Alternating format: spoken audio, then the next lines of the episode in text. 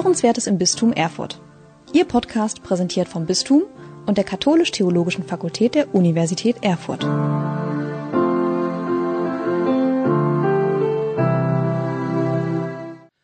Herzlich willkommen zur neuen Episode unseres Podcasts.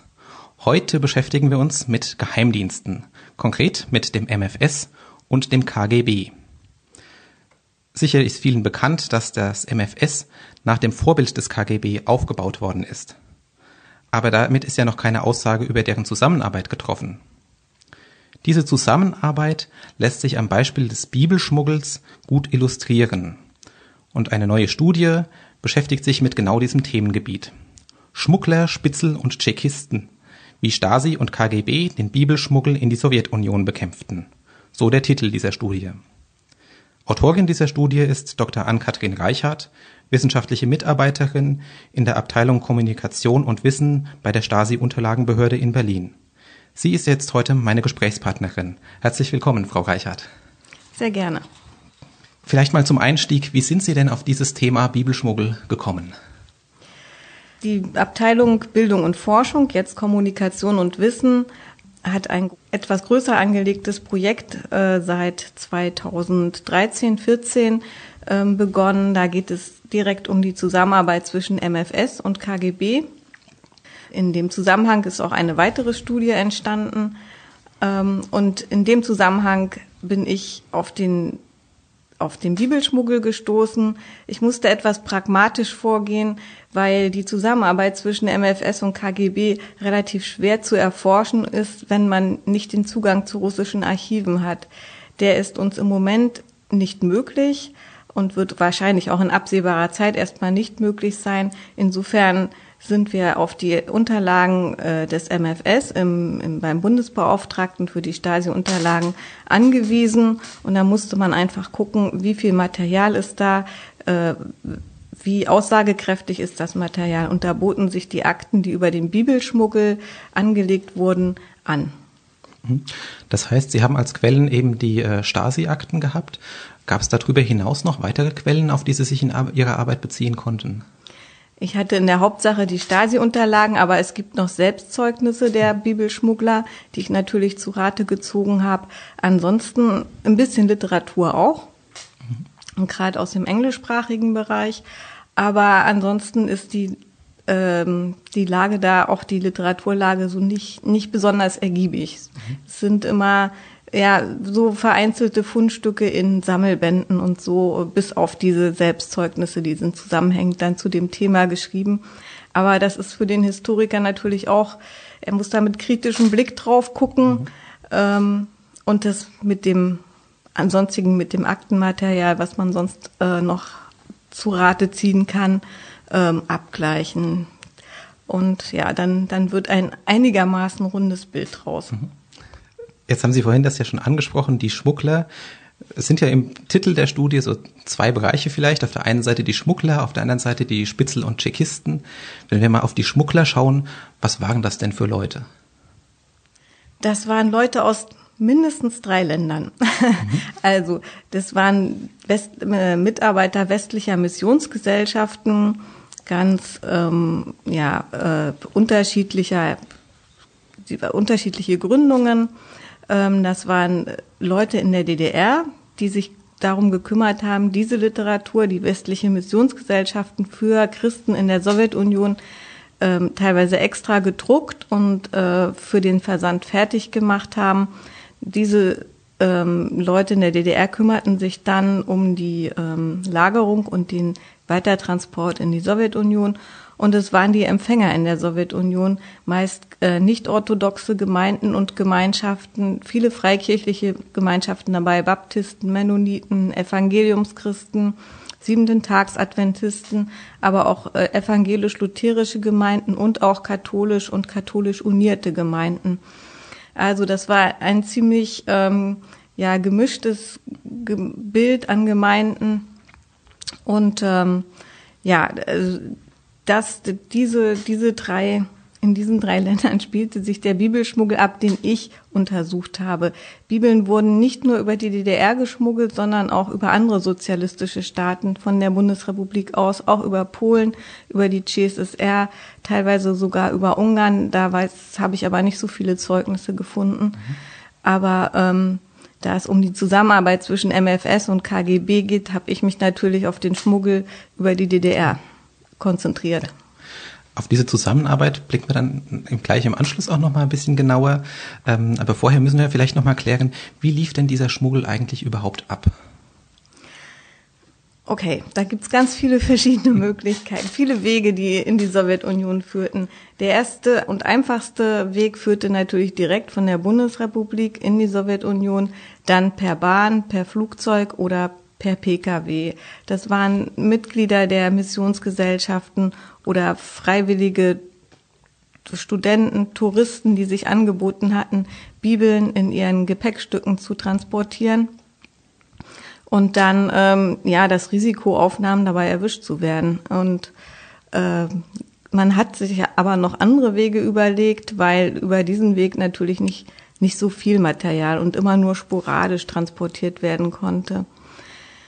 Also hat man äh, Literatur in, über die DDR in die Sowjetunion transportiert. Das heißt, die musste erstmal von der Bundesrepublik in die DDR geschmuggelt werden. Auch das war ja, es handelte sich ja um nicht lizenzierte Literatur. Das heißt, Literatur, die in der DDR keine Druckgenehmigung bekommen hätte, wenn denn darum gebeten worden wäre oder die beantragt worden wäre. Und ähm, deshalb musste das heimlich passieren. Das heißt, auch das passierte auf unterschiedliche Art und Weise.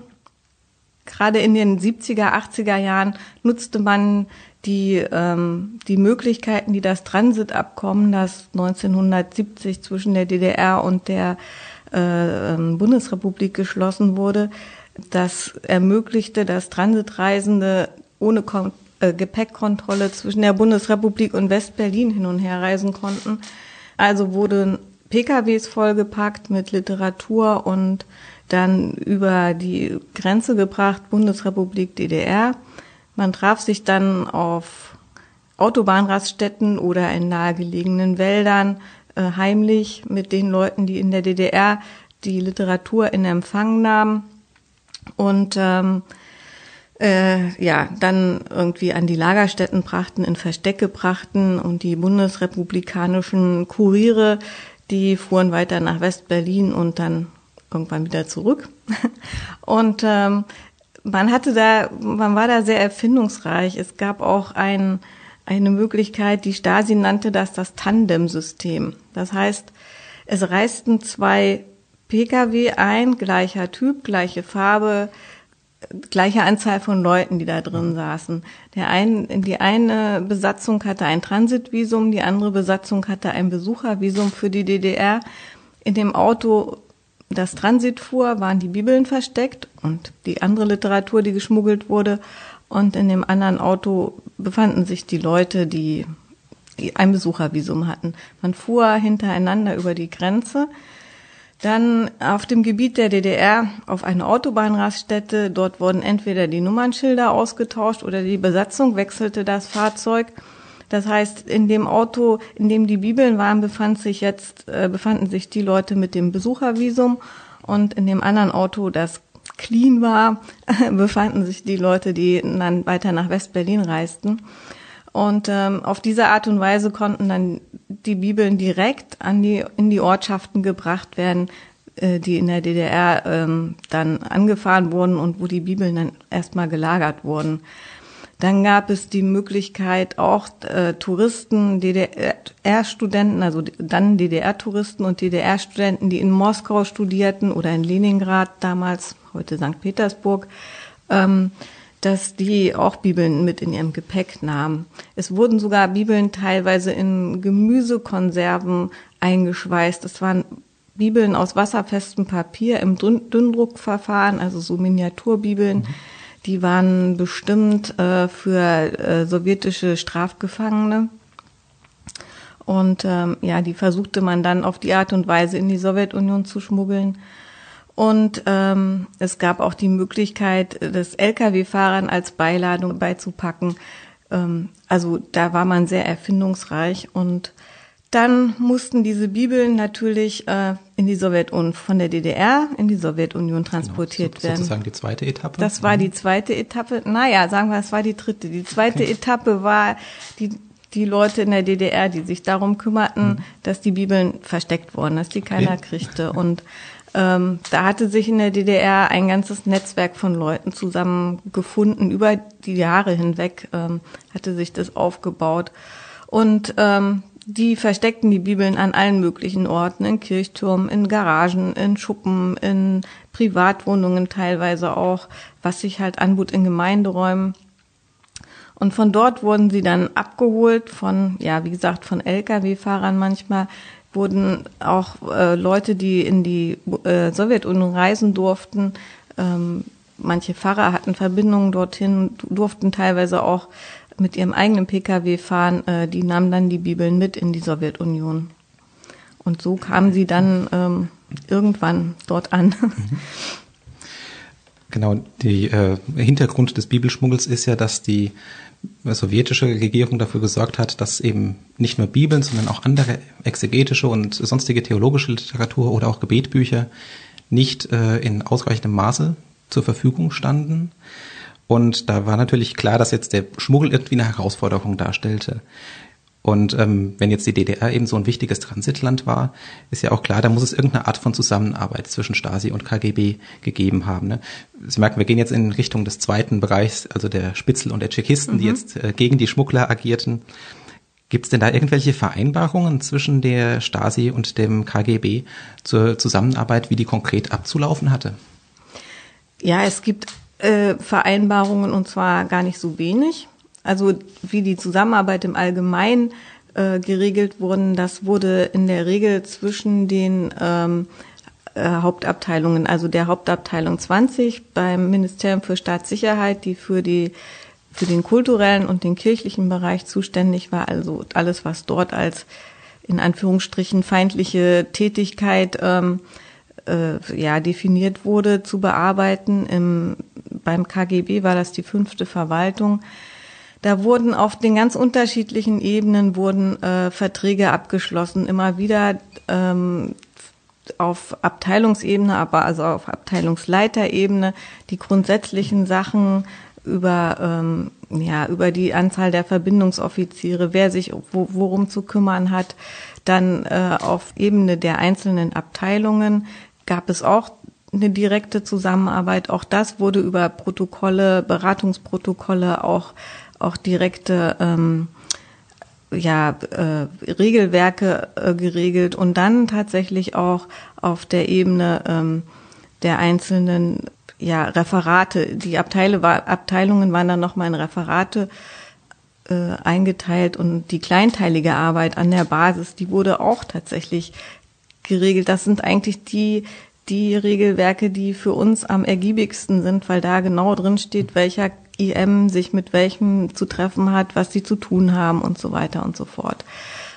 Das, was die, was die Stasi verschriftlicht hinterlassen hat, ist, ist in der Regel ein Ausdruck dessen, ein Ausdruck der Zusammenarbeit, wie sie schon lange lief. Also es, mit anderen Worten, es wurde viel, viel mündlich ähm, vereinbart. Und wenn, wenn ein Beschluss gefasst wird, wenn Perspektivpläne nannte man das, wenn Perspektivpläne erstellt wurden, also Pläne, die für eine bestimmte Anzahl von Jahren die Zusammenarbeit regelten, dann war das meistens ähm, das, was sowieso in der Praxis schon ähm, gehandhabt wurde. Irgendwann haben sie das verschriftlicht. Also das ist ähm, ja, es ist schön, dass sie das gemacht haben, aber man muss davon ausgehen, dass das schon, also dass das meiste wirklich mündlich äh, passierte und da gibt's dann halt auch Dinge, die wir leider nicht mehr nachverfolgen können. Ähm, zum Beispiel auch was den Informationsfluss anbelangt von, äh, das, das ist ähm, im Groben, ja, wissen wir, wie der lief, aber was da im Einzelnen an wen ging, das ist ganz schwer nachzuvollziehen weil sämtliche Schreiben, die, die sich im, in den Stasi-Akten finden, sind und für die äh, sowjetischen Genossen bestimmt war, die sind ohne Adresse.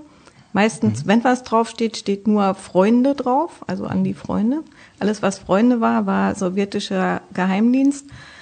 Ähm, auch aus den Postbüchern lässt sich äh, da, die, die Stasi hat an sich ihre Postbücher sehr akribisch geführt für die einzelnen Abteilungen. Aber wenn es an den KGB steht, ging, dann steht da Freunde, dann weiß man, es ging an die Vertretung des KGB in Karlshorst, aber an welchen Verbindungsoffizier und wer da mit wem direkt zusammengearbeitet hat, das ist nur ganz schwer, teilweise gar nicht nachzuvollziehen aus mhm. diesem Grunde. Jetzt haben Sie vorhin schon die EMs ins Spiel gebracht. Die spielten ja eine wichtige Rolle als eben Spitzel und Tschechisten. Wer war denn noch unter dieser Formulierung, unter den Spitzeln und Tschechisten? Wer wäre da noch zu nennen? Außer den EMs und genau, den, also mit den Tschechisten sind ja die Hauptamtlichen gemeint. Ähm, nee, damit sind wirklich die, die EMs gemeint und ähm, die, die ähm, als inoffizielle Mitarbeiter die Stasi mit ähm, Informationen versorgten. Ja. Das waren hauptsächlich viel Gemeindemitglieder dieser einzelnen Gemeinden, die in diesem Bibelschmuggel involviert waren, auch hauptamtliche Kirchen, kirchliche Mitarbeiter, Pfarrer, äh, engagierte Laien, die geworben wurden. Es waren aber auch IM, die direkt für diesen, für die Bekämpfung dieses Bibelschmuggels vom MFS äh, geworben wurden aufgrund besonderer äh, äh, Bedingungen, die sie erfüllten. Zum Beispiel waren es oft Lkw-Fahrer, die dann äh, den Transport in die Sowjetunion übernahmen, angeblich heimlich. Und ähm, ja, Dolmetscher, Dolmetscherinnen, die die russische Sprache gut konnten. Es waren aber auch Menschen, die in der Sowjetunion gelebt hatten, in die DDR übergesiedelt waren sich, äh, die teilweise auch noch Verbindungen in die Sowjetunion hatten, auch die haben sich werben lassen aus unterschiedlichen Gründen. Einem IM haben Sie ja ein eigenes Kapitel gewidmet, dem IM mhm. Gerd. Was macht den denn gerade so interessant? Den IM Gerd machte besonders interessant, wie aktiv er war. Davon war ich tief beeindruckt. Gerd war Pfarrer in der Brandenburgischen Kirche in der DDR ähm, er hat äh, ist schon Ende der 1960er Jahre geworben worden und hat äh, wirklich gar nicht erst äh, gar nicht grundsätzlich für den Bibelschmuggel. Da wurde er dann Mitte der 70er Jahre so reinlanciert vom MFS. Er hat einfach sehr viele Verbindungen gehabt in die Kirchenleitungen, an die Basis, dann später auch in die Sowjetunion und auch in die andere Richtung zu den westlichen Missionsgesellschaften. Und ähm, er war einfach versorgt mit allen, ähm, mit allen Informationen, die die Stasi braucht und hat die auch ganz fleißig weitergegeben, hat sich regelmäßig in Westberlin getroffen mit, mit äh, den Vertretern vor allen Dingen von Licht im Osten, einer Missionsgesellschaft aus Korntal bei Stuttgart. Und ähm, ja, hat da an entscheidender, in entscheidender Schlüsselfunktion ähm, diese Entscheidungen über den Bibelschmuggel auch ganz besonders mit beeinflusst und mich hat erstaunt offensichtlich mit welcher Selbstverständlichkeit und ja, das ist auch natürlich aus den Akten schwer rauszulesen, aber irgendwie muss auch eine gewisse Kaltblütigkeit dabei gewesen sein, sonst wäre man für sowas nicht in der Lage. Gerd ist auch dafür verantwortlich, dass mindestens zwei Untergrunddruckereien vom KGB ausgehoben wurden in der Sowjetunion. Die, der Bibelschmuggel beinhaltete auch, dass äh, Druckerfarbe, Druckmaterial in die Sowjetunion geschmuggelt äh, wurde, auch Drucktechnik, äh, nicht in großem Umfang, aber es kam durchaus vor, äh, um dort äh, Druckereien, also dann unangemeldete ja, Untergrunddruckereien einzurichten, um damit die Leute in der Sowjetunion sich selber auch die Literatur drucken konnten, Bibeln drucken konnten, vor allen Dingen auch Gesangbücher. Gesangbücher waren nämlich auch Mangelware. Und ähm, ja, Gerd hat dafür gesorgt, ähm, dass, dass diese Druckereien aufflogen und diese Leute sind tatsächlich dann wirklich auch inhaftiert worden und saßen, ja, ich weiß nicht wie lange darüber, hm, die, die Unterlagen sind uns, sind uns nicht zugänglich, aber ähm, die, das war natürlich äh, ein, Straf, ein Grund, der durch das sowjetische Strafrecht abgedeckt war. Die Leute sind verhaftet und inhaftiert worden. Wenn wir dann jetzt mal auf die Ergebnisse und auch auf die Ziele dieser Zusammenarbeit schauen, was würden Sie denn sagen, Frau Reichert, sind diese Ziele erreicht worden? Der KGB hatte ein vitales Interesse daran, ähm, den Literaturschmuggel vollständig zu unterbinden. Das hatte verschiedene Gründe. Erstmal war da immer die Angst vor ideologischer Unterwanderung. Dieser Literaturschmuggel wurde von der Stasi, diesem äh, der politisch-ideologischen Diversion, also dem untergeordnet, was äh, was als vermeintlich westliche westlich gesteuerte Beeinflussung der sozialistischen Gesellschaft galt und mit dem Ziel des Umsturzes. Also dass äh, ein Bibelschmuggler in Anführungsstrichen, ein Pfarrer, äh, Gernot Friedrich heißt er, der hat es mal ganz auf den Punkt gebracht, der hat gesagt, die Sowjetunion hat die Bibel behandelt, als wäre es eine Bombe. Und genau so wurde das auch aufgefasst. Als Waffe gegen die eigene Ideologie. Und mit entsprechender Akribie wurde halt dieser Bibelschmuggel verfolgt, was uns heutzutage manchmal so vorkommt, als würde da mit Kanonen auf Spatzen geschossen worden. Außerdem äh, pflegten die Missionsgesellschaften die westlichen Kontakte zu Gemeinden und Gemeinschaften, die in der Sowjetunion ähm, teilweise in der Illegalität lebten, weil sie sich haben nicht, nicht vom Staat registrieren lassen. Wenn diese Bibeln ähm, trotzdem ins Land flossen, wenn diese Gemeinschaften trotzdem mit, mit Literatur versorgt wurden, bedeutete das in gewisser Weise oder wurde es von den Verantwortlichen in der Partei und auch in den Geheimdiensten als Kontrollverlust empfunden. Außerdem standen diese westlichen Missionsgesellschaften immer unter dem Verdacht, geheimdienstliche Verbindungen zu haben. Das wollte man natürlich un unbedingt aufgeklärt werden. Und die heimliche Verteilung von Bibeln in russischer Sprache an Sowjetsoldaten in der DDR, die innerhalb dieses Bibelschmuggels auch passierte. Auch das wollte die Sowjetunion unbedingt unterbunden wissen.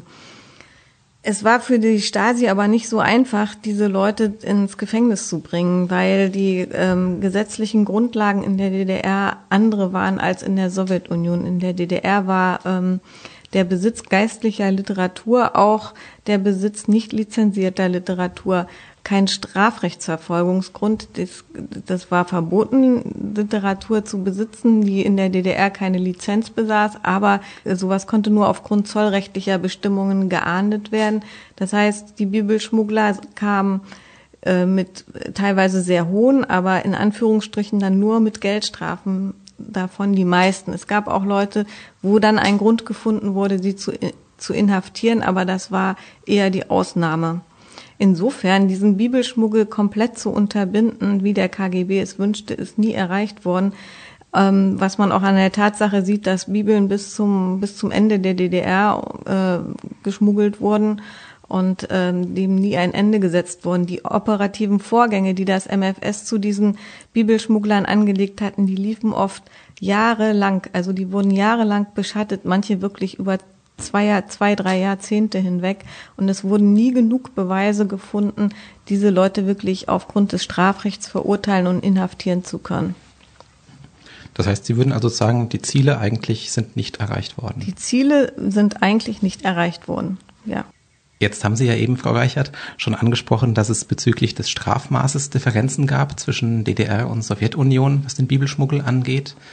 Ähm, aber wenn wir jetzt auch nochmal auf Stasi und KGB blicken, gab es auch da bezüglich Ziele oder Vorgehensweisen Differenzen zwischen den beiden Organisationen?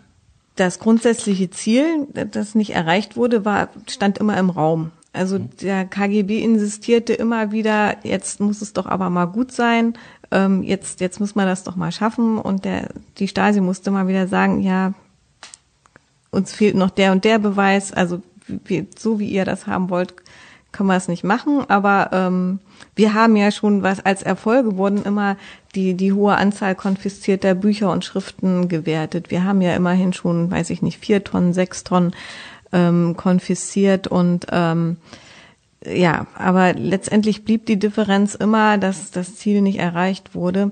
Das hatte aber auch damit zu tun, äh, dass es, dass die Situation der christlichen Gemeinden in der DDR eine andere war als in der Sowjetunion. In der DDR war kirchliches Leben nicht mit einer Registrierung verbunden, wie sie die Sowjetregierung forderte. Im Gegenteil, gerade in den 1970er und 1980er Jahren brauchte der SED-Staat die Kirchen sogar in seinem Bemühen um internationale Anerkennung. Das heißt, man vermied möglichst offene Konfrontation mit kirchlichen Vertretern. Man verlegte sich auf die Anwendung verdeckter geheimpolizeilicher Methoden zur Unterstützung nonkonformer Aktivitäten auch im kirchlichen Bereich. Und vor diesem Hintergrund versuchte die Stasi ein offenes Vorgehen gegen kirchliche Mitarbeiter und auch gegen, gegen kirchliche, gegen Gemeindemitglieder mit der, äh, auch im Zusammenhang mit der illegalen Verbreitung nicht, nicht lizenzierter Literatur zu vermeiden.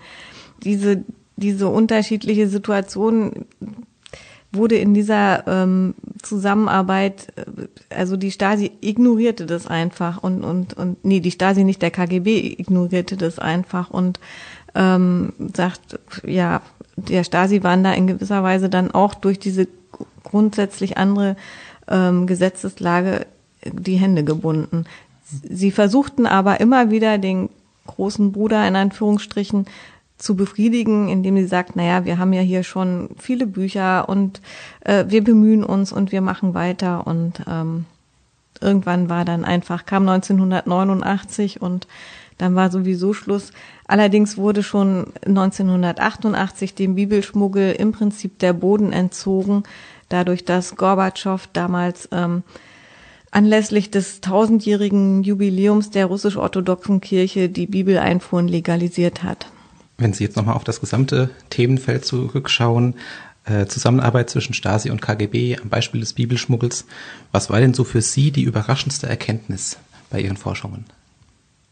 Mich hat auch überrascht diese diese Akribie, mit dem das Ganze verfolgt wurde, diese, dieser riesengroße Aufwand, der betrieben wurde über Jahrzehnte hinweg, um dann letztendlich die Leute mit Geldstrafen zu bestrafen, äh, was jetzt nicht heißt, dass ich, dass, dass die Leute, also ich will nicht relativieren, was die Leute da, die sich da im Bib bei den Bibeltransporten engagiert haben, was die erleiden mussten, oft jahrelange Beschattung mit allen Folgen, die das hatte.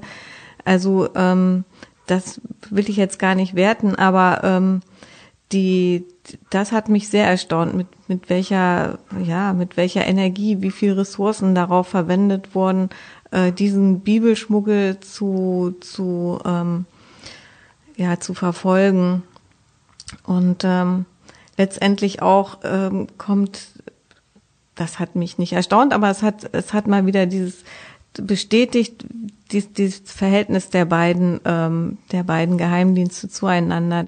Strukturell waren die ja gleichgestellt, aber politisch war es einfach ein sehr subalternes Verhältnis zu dem der Stasi, dem KGB, KGB gegenüber.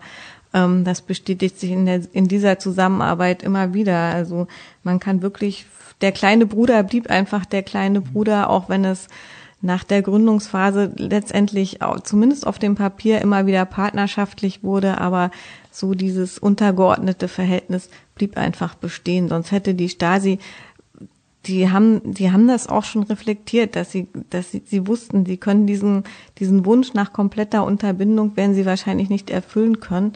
Aber letztendlich haben sie ja die Freunde dann immer wieder vertröstet und gesagt, wir werden es schon schaffen. Auch das deutet ja darauf hin, dass ähm, ja, dass man Angst hatte, dass der kleine Bruder Angst hatte, den großen Bruder ähm, zu versetzen. Das alles ist auch nachzulesen im Internet, denn die Studie Schmuggler, Spitzel und Tschechisten, wie Stasi und KGB den Bibelschmuggel in die Sowjetunion bekämpften, ist äh, als Download verfügbar auf www.bstu.de, der Seite äh, der Stasi-Unterlagenbehörde. Autorin der Studie ist Dr. Ann-Kathrin Reichert. Mit ihr habe ich gerade gesprochen. Ganz herzlichen Dank, Frau Reichert, dass Sie für dieses Gespräch, zu diesem Gespräch bereit waren. Bitteschön, sehr gern. Ich danke auch Ihnen, den Zuhörerinnen und Zuhörern. Und wir hören uns beim nächsten Mal wieder hier im Podcast. Bis dahin, machen Sie es gut und bleiben Sie gesund. Sie hörten Hörenswertes im Bistum Erfurt. Ihr Podcast präsentiert vom Bistum und der Katholisch-Theologischen Fakultät der Universität Erfurt.